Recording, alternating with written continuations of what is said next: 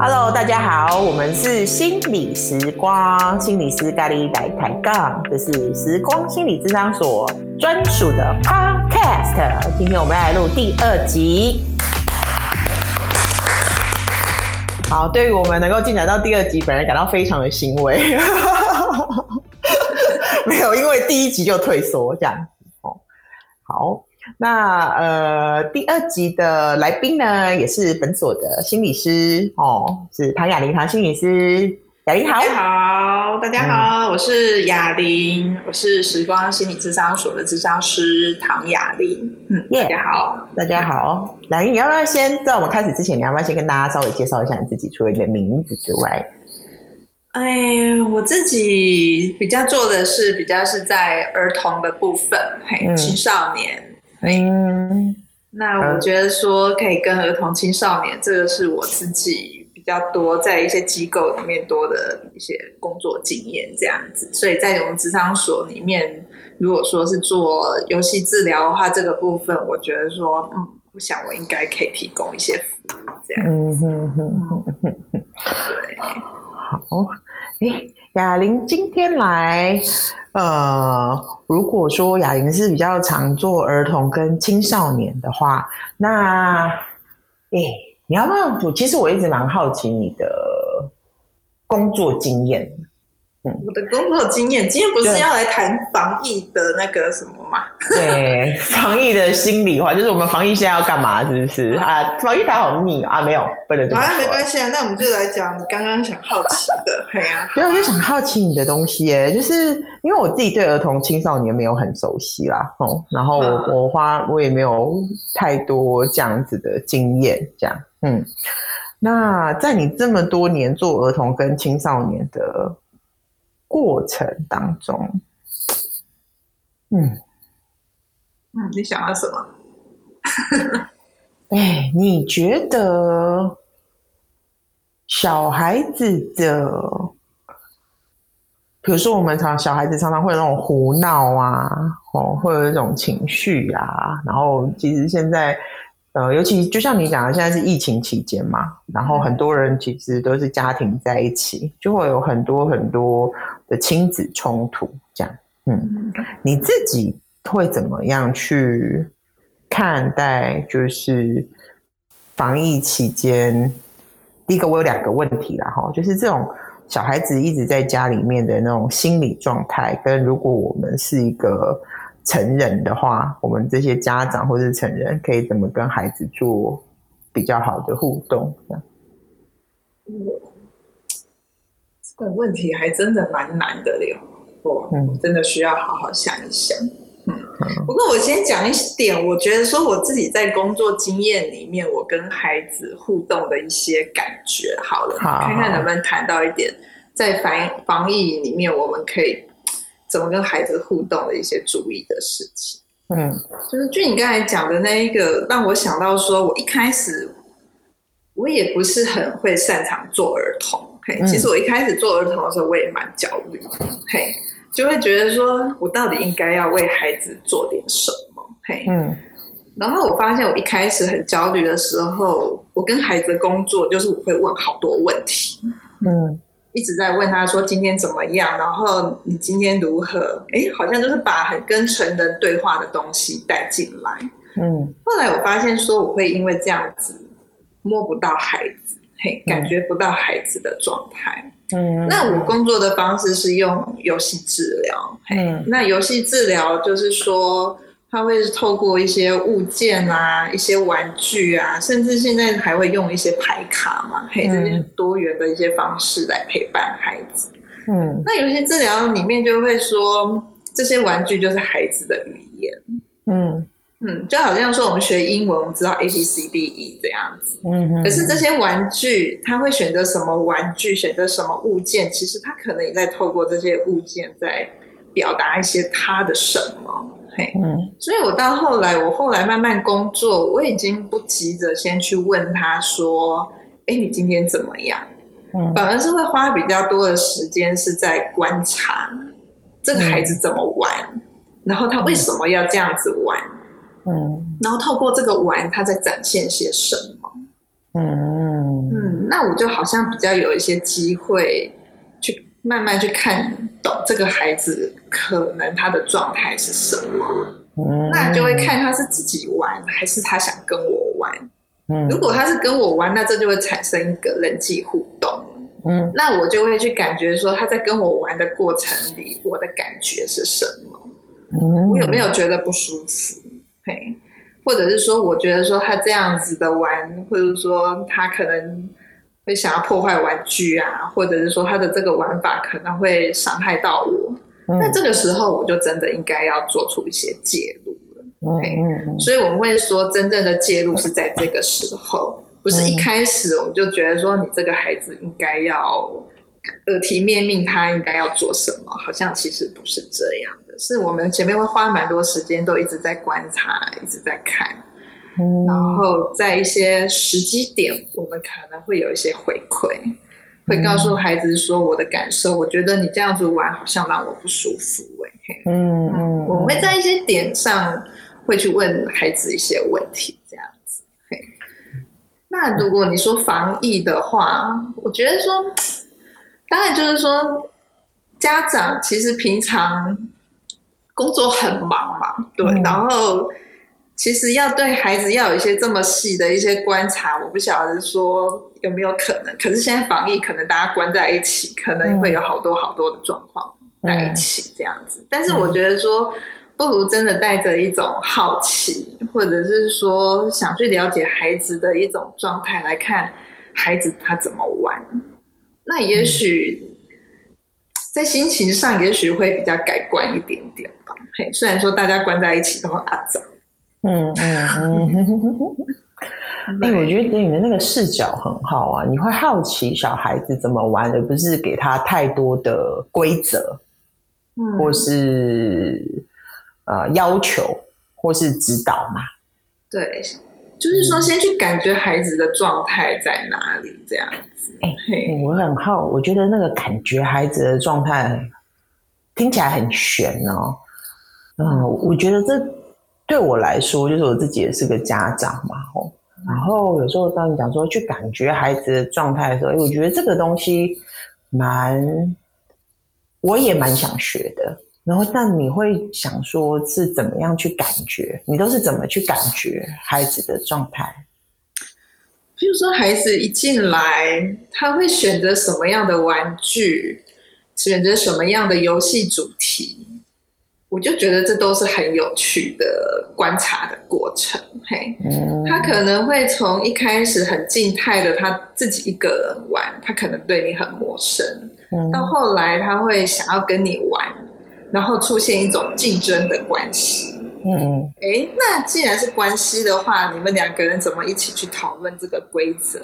还是这个规则都是他说了算？嗯、还是这个规则都是孩子在等着你，你说了算？嗯，哎，这都很有意思，哎，这个都在看，都可以看到说孩子他怎么去营造这个游戏的情境或场域，或者是说他整个就是退让的。嗯嗯，他连游戏的主导权他都是让出来的。嗯，对，那我觉得说就会在这个人际的游戏的这个互动里面，你会去感觉到这个孩子在互动过程中慢慢去呈现他的一些样貌。嗯哼哼哼哼哼，那这个当然是因为。我们不是家长嘛，嘿，我们只是每周跟孩子见一次面的智商师，所以说我们其实是一个比较有距离的观看嘛，嗯嗯，对，但是我想对于家长要有一个这样子的距离的观看，呃，考验比较大的是家长还有一个管教的角色，嗯，是的，嗯，对，所以我觉得说对于家长而言，我觉得这个地方会。有一点辛苦，你又要观察孩子，可是你又有一个教养的一个任务在那里，对，嗯、所以我觉得说这会对家长是蛮不容易、蛮辛苦的一件事。嗯嗯嗯，他会不会以前来找你的孩子，多数是因为什么样的机缘会进入到资商的情境里面呢、啊？嗯，我觉得我之前接的蛮多是那种机构的小孩，嗯，比如说像呃，像一些方案嘛，比如说像家扶中心这样，嗯嗯，他们有一些蛮缺乏一些资源或陪伴的。嘿，我哎，我我觉得讲到这边哈，我觉得陪伴这个概念还真的是蛮重要的。我觉得孩子有的时候就是玩，嘿。那个玩，其实你就真的进入到他们的一个语言的世界里面，他可能就透过玩在呈现他的一种喜怒哀乐。嗯，那有没有可能我们透过这个玩，可能真的就碰触到他的一点点情绪？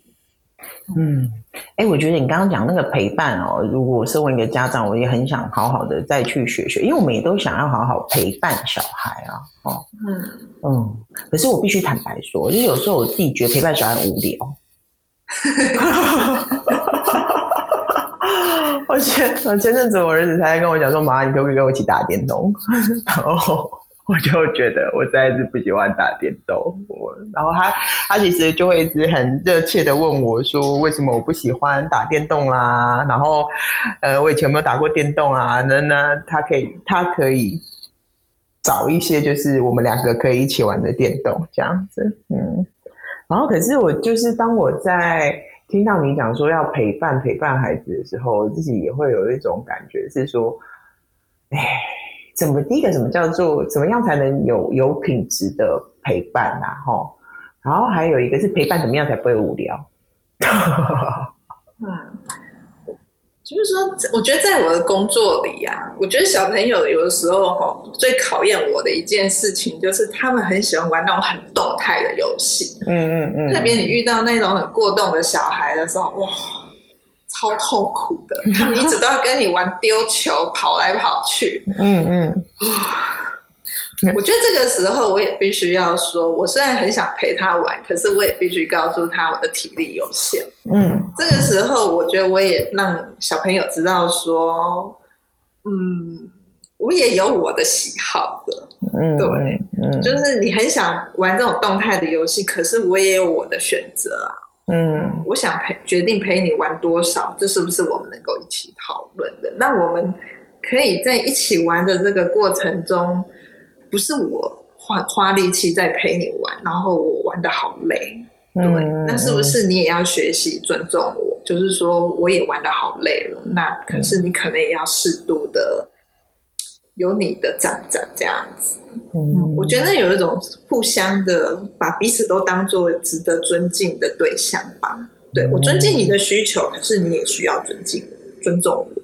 嗯哼哼，对，就是一种互相对了解跟啊、呃、付出嗯的概念。嗯、对，我觉得我。我到后来哈，我觉得说是好像也是透过这种玩哈，嗯，我才真的有一点体会到说，以前在课本上学到的那个叫做什么矫正性经验有没有？那是什么？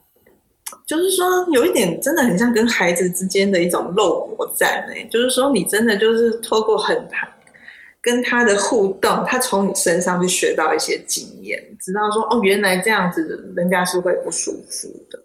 哦，原来这样子玩可以玩得很开心。原来我们可以一起讨论。嗯。哦，原来我们可以一起有共识的一起玩，然后一起决定谁要喊停。嗯。那我觉得这也会是会蛮怎么讲，在孩子的经验里，他就会学习到说一种舒服的。或者一种正向的一种感觉。嗯，刚才讲了一个专有名词，你自己你自己发现是哪一个吗？我我没有听到。矫正性经验啊，矫正牙，对呀、啊，矫正牙齿的那个矫正性经验啊，就是把他过去可能比较负向的经验，透过你跟他的人际互动，慢慢调整回来，这样子。对，调回来。哎、欸，有一点这样，可是那不是乔一次就会了。我有一个学生，以前他好爱玩那种暴力的游戏，每一次他都是法官，我都是被他审判的犯人。是，对，对，然后我就跟他说：“不行，每次你都是法官，不行，真是换过来换我当法官，你当犯人这样子。”然后呢？对啊，他才不会觉得每次都是他高高在上啊！嘿，就是说我也不舒服，为什么每次你都是法官，我也要当法官？嘿，就是我也变成孩子了。我觉得说，为什么我要让你？嘿，我觉得我那时候没有要让你哦，虽然我是大人，嘿，我的经验也很重要，我的舒不舒服也很重要，欸。嗯，哎、欸，其实我觉得跟雅琳讲话，每次让我觉得蛮舒服的。就是我每次在跟你讲话的时候，我都觉得你看事情或是经验事情的状态，我比较少听到好或不好，或是对或不对。你刚刚连那个矫正性经验那种，我都觉得是个很中性的名词，这样子。就刚刚在你听你跟小孩子描述那个爱玩法官游戏的小孩，嗯嗯。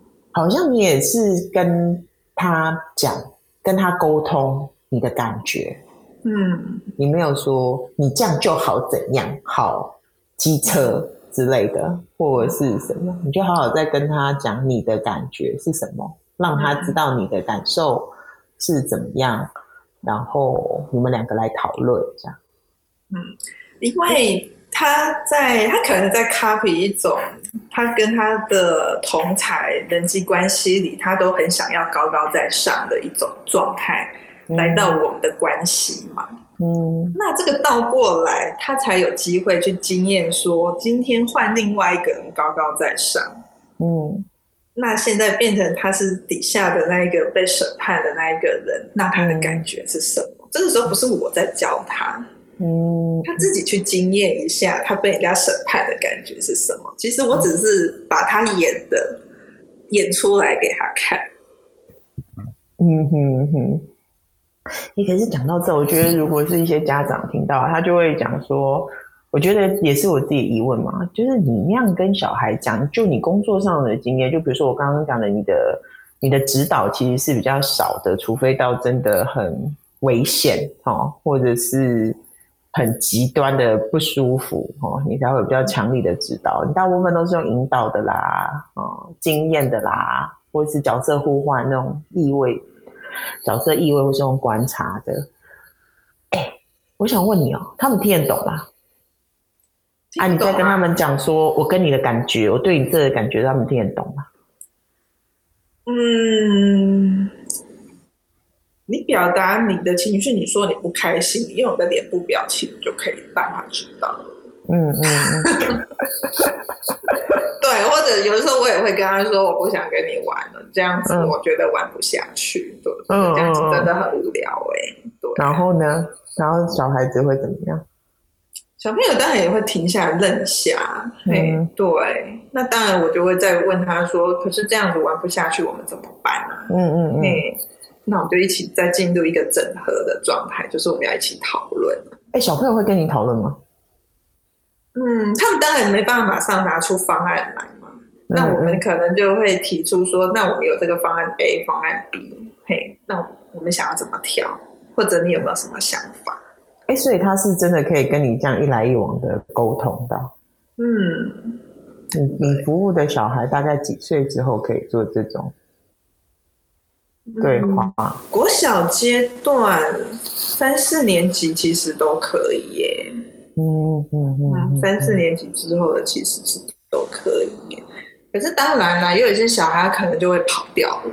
嗯，他就会突然间不知道怎么办，他就会可能自己觉得说他可能被你拒绝啦，嗯、或者是说他觉得说他可能被你。否定啊，嗯嗯，他就可能会变成自己在那边玩这样子，嗯，所以他们过去的经验会让他有一些反应这样子，嗯、对，那这个时候我们可能就再去反映他的感觉啊，哦，你可能是不是觉得我刚才这样讲让你很受伤，嗯，或者让你觉得你被拒绝呢？嗯，那我们再来看看孩子下一步他怎么回应你这样，嗯。那如果在更小的小孩，你会怎么做啊？比如说幼稚园的小孩，你有做过这么、嗯、这么小？有，也有做过学龄前。嗯，嗯，像是那种学龄前的，可以用这种互互相讲感觉的那很难讲感觉，可是那个时候就会变成就要设限。所谓的设限，就是说我们需要有些限制这样子。嗯嗯，嗯。那个时候就是比较让那个界限是清楚的。嗯。让他知道说时间还没到啊，你就现在就是不能还没结束，不能离开。现在时间还没到，就是不可以跑去上厕所。嗯，还没到也不能随便喝水。嗯，就像是在训练他的规范这样子。嗯，所以对年纪小的小孩，你的指导性就会比较强一点。对，规范就比较明确。小朋友可能他会，因为他来到这游戏室，他也不知道他自己要干嘛。嗯，那他看到什么就玩什么。嗯，对。那他会很随着他自己的状态，在这游戏室里面活动这样子。嗯，哎，雅玲，你做过最小的小孩几岁啊？做过，我想想看上幼稚园之前的，嗯，上哎，我看上幼稚园之前没有到幼幼班那么小啦。我想看三四岁中班，对对，中班这样子。语言能力已经比较好的，对。那当然，他们通常说不大清楚他们自己的感受啊什么的，嗯、他们只会说：“我就是喜欢这个，我想玩这个。嗯”对。但是我觉得，我同样也还是透过跟他们玩，在感觉他们现在在什么状态。可是你也不要看啊，那么小的中班的孩子，其实他们有时候也会在游戏里面表现出他们。很竞争、很强悍的那一面呢，被搞得阿了得哦，没有 输，嘿，冇该碎尴尬，嘿，不是讲你碎还都无巧。哦，年纪小还是很很很好胜的，对。对啊，人家也是很悍的，没有在跟你客气的，对不对？对，而且越小越不客气，对，很直接的，很直接的。哎、欸，我我也每次都很喜欢听你讲你你跟小朋友互动的历程哎，可是我觉得小孩子跟青少年的那个对应的方式，那个我觉得差异性真的蛮大的啦。哦，我自己常常在讲，就是呃，十二岁以前小孩养小孩就很像小孩，小孩子就很像狗狗小狗，就是我们做什么他都很爱我们，然后都会主动来找我们。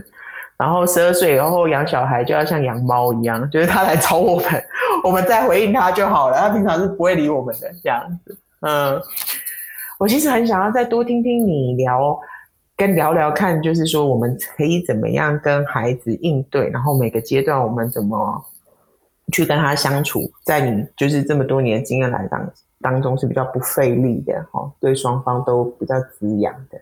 哎，要不我们以后。你来的时候，我们就来讲讲看，呃，我们就分几个阶段，比如说写学龄前啊，低年级、中年级、高年级、青少国中、高中几个阶段。然后我想要可以邀请你，就是多多听你讲一些你跟他们互动的历程，还有我们可以怎么做，还有你对这个阶段的小孩或者是青少年的观察，这样好吗？嗯，好。所以可能有点听不大懂你在讲什么，真的假的吗？哎、欸，你都听不懂了。我就说啊，简单来说，我们是想说，你知道录节目就想要把话讲的文绉绉，可是事实上 we can 啊哈。那简单来说就是，哎、欸，我们以后来做一个啊，就是以后你来，你就来讲讲看，你跟每个年纪不同的人的时候，你对这个年这个阶段的小孩你的观察是什么？那我们身为大人们哦，或是身为另外一个人，你要怎么跟这样这个阶段的？小孩相处是比较不费力的，也是比较适合的。这意思是说还要录好几集呀？可可以吗？Can you？还是你下集想做别的？其实你没有想做这个，是不是？嗯，都我觉得好像有蛮多主题都蛮值得聊的嘛。是，对，嗯。嗯，而且其实我们今天是大走中，然后原本要做的东西是跟那个觉知有关，对不对？嗯，对。突然就想，突然要讲青少年儿童哦，好，来接球吧，来接球吧，临场反应很好。哎、嗯，你什么时候？你的那个觉知的东西也很有趣，我们以后再开一个专题来讲这个好了。嗯，其实比较因为之前我们好像是说谈疫情中的一些我们的做法嘛，其实我本来是想要谈自我照顾了，嗯，对，想照顾自己的部分，对，嘿，嗯，好，那因为时间的关系，我们下一集来讲自我照顾好了。嗯，对啊，疫情中的自我，不过我觉得这方面的讯息可能也真的蛮多的了，对，嗯，不过我觉得每个人的经验可能也真的又不大一样。对哦，你是说那个自我照顾的部分吗？嗯，对，还是每个人在疫情当中所经验到的事情？我觉得每个人经验应该都不一样。嗯，对啊。不过就就嗯，好像时间嘛，对不对？就先停在这边，先停在这。我们觉得就可以慢慢做。我觉得自我照顾也是蛮重要的。我觉得就像你讲的，就是我们好好照顾好自己。哎，我记得吴老师就是我老师，然后。曾经跟我说过一句话，他说：“当我们知道越知道我们自己之后，我们就越可以好好的照顾自己，或是让别人知道怎么照顾我们。”嗯，就是比较不费力的方法。嗯，好，没有，其实我一直想要做个 ending，还是你做 ending 好了。差不多啦，对啊，差不多啦。嘿，对啊，就是今天。本来要谈的是另外一个主题，不过我们聊聊聊聊到另外一个主题去了，嗯、也挺好的，也挺好的，也挺好的哦。对，欸、就是就是我突然也意外的，好像也在整理了一下我自己。我们善于整理，对，对，就是在回顾一下，说自己在工作经验中自己的一些印象深刻的一些感受吧。对。好，那我们今天就先到这边，先暂停好了。嗯嗯，那期待之后雅玲更多的分享，这样子。好，好，那这样，那今天就先这样喽，谢谢大家，我们下次见，拜拜，拜拜。